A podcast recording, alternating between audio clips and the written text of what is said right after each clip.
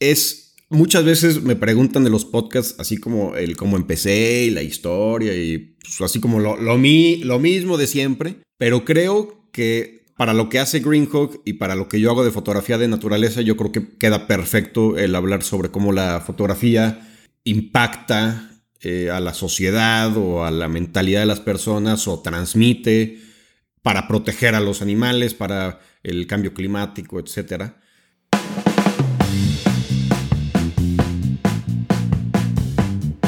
Green Talks es un podcast para locos, para locos que creen que pueden salvar al planeta. Un podcast creado por Greenhawk, una empresa social que ya está aportando al problema. Nuestro reto es informarte de la situación de manera concisa y sin contaminar. El tuyo, ser parte de la solución.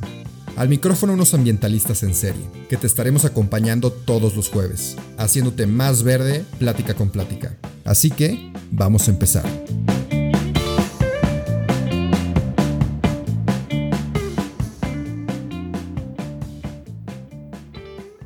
Hola, ¿qué tal Rubén? Eh, ¿Cómo estás? Qué gusto saludarte y muchísimas gracias por la invitación a Green Talks. Es todo un gusto estar por aquí. Y como, ahorita estamos platicando, yo soy Fernando Farril, eh, soy fotógrafo de naturaleza, de vida salvaje. Me especializo mucho en animales. ¿Y por qué animales? Porque es algo tan maravilloso como para no compartirlo a los demás. El tema de la conservación, eh, del tráfico ilegal de las especies, todo eso me apasiona tanto porque eh, no es posible que en la época en la que estemos tengamos todas esas problemáticas a nivel mundial.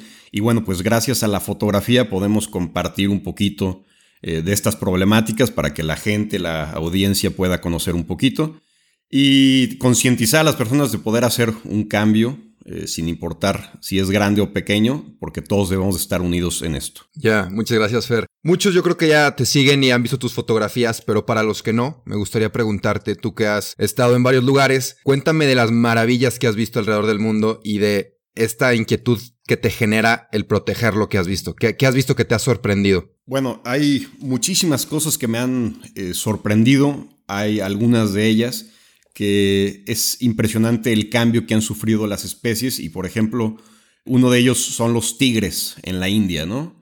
El tener tan poca cantidad de tigres en vida salvaje y luego darte cuenta que hay cinco veces más tigres en cautiverio solo en Estados Unidos porque los tienen de mascotas que en la vida eh, silvestre es algo impresionante.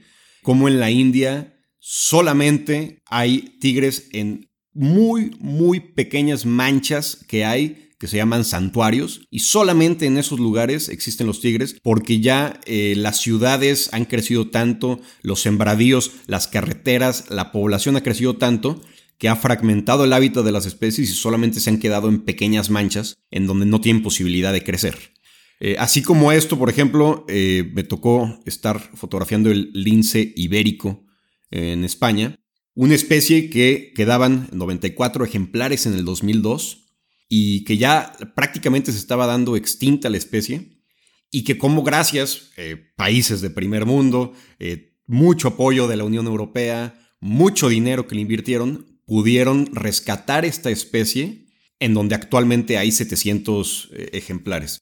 Entonces, como sí se puede hacer un cambio, simplemente se necesita moverse, capital, y que los gobiernos estén interesados en esto. Entonces, como fotógrafo, me han tocado eh, vivir este tipo de cosas que hacen que te enamores de las especies y que trates de comunicar cuál ha sido la problemática y el por qué se han eh, acabado estas especies.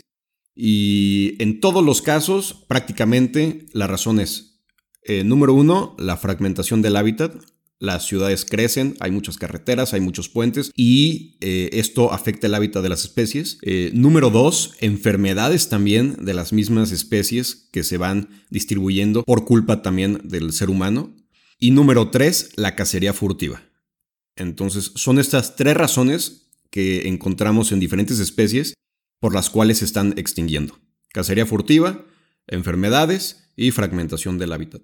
Y ahorita me comentaste algo que se me hace muy importante, que es el que tú comunicas, además de capital y además de concientizar, eh, es el comunicar a la gente del problema, porque si no sabes que existe un problema, pues no lo puedes atacar. Entonces, mi pregunta es, ¿Por qué tú elegiste la fotografía como tu medio de comunicar a la gente? Bueno, pues yo creo que está muy cierta la frase de que una imagen transmite más que mil palabras o dice más que mil palabras. Justo por eso es más fácil que una persona se quede viendo una imagen que leer un texto describiendo todo, ¿no? La imagen es lo que atrae a la persona y gracias a la imagen es que va a leer un poco de la descripción para saber el problema. Eh, la fotografía es muy poderosa, muy, pero muy poderosa, para concientizar a las personas y para después poder hacer presión eh, a los gobiernos o a las instituciones para que de verdad se haga un cambio.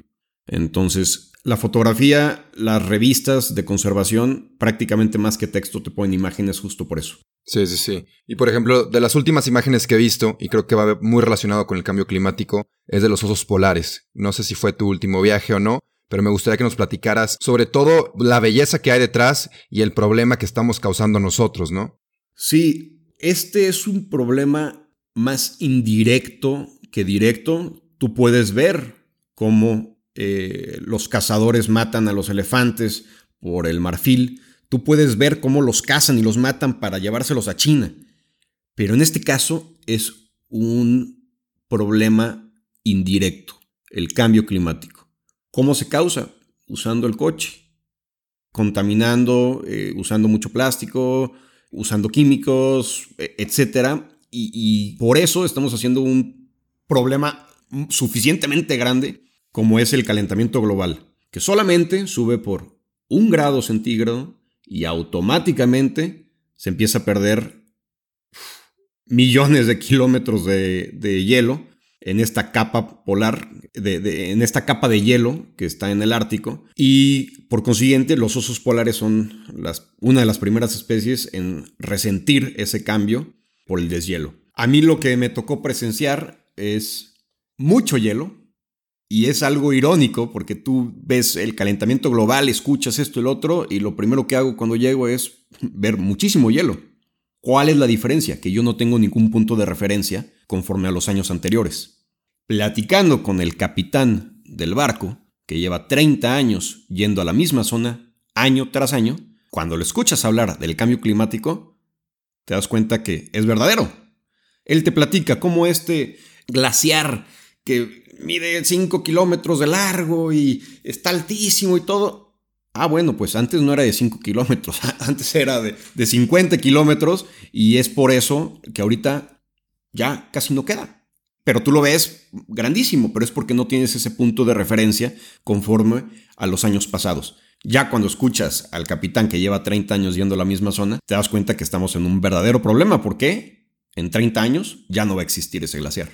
Y es una bola de nieve que va creciendo y creciendo y creciendo porque la placa de hielo también eh, tiene el efecto albedo que refleja la luz del, sol hacia el espacio y mientras más se va achicando, menos va eh, reflejando la luz y más se está calentando la Tierra. Entonces es, es algo impresionante. Me tocó tomar una fotografía que fue bastante exitosa, que se llama Hope eh, o Esperanza en español, que es de un oso polar que está nadando y no hay nada de hielo alrededor.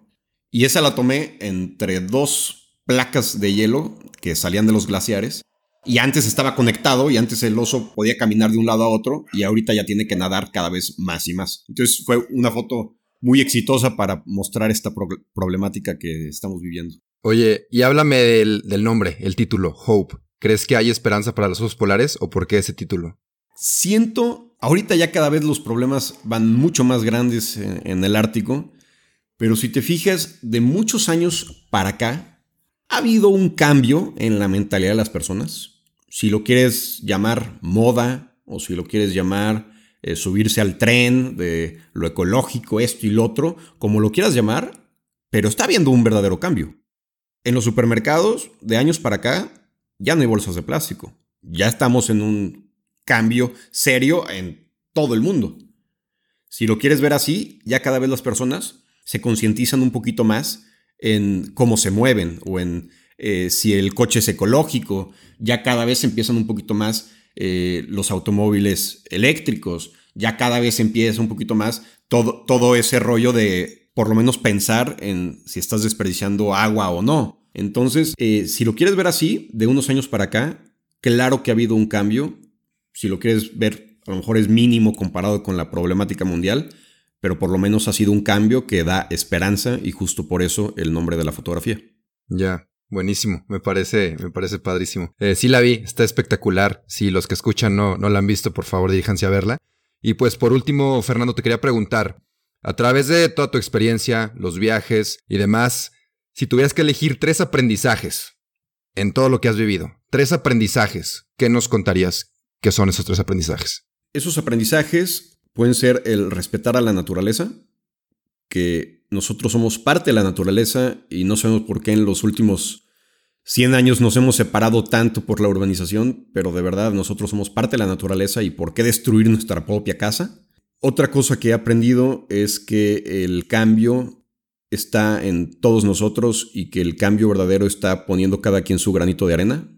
Entonces tú puedes hacer un verdadero cambio haciendo pequeñas cosas eh, en tu casa, en la oficina. Y también que esta moda de la fotografía y de Instagram y todo eso nos está ayudando muchísimo para poder transmitir y comunicar problemáticas, así que hay que aprovechar las redes sociales a nuestro favor, hay que tratar de subir cosas que de verdad nutran a las personas, porque Instagram es increíble, hay que, hay que aprovecharlo. Muchas gracias, muchas gracias Fer.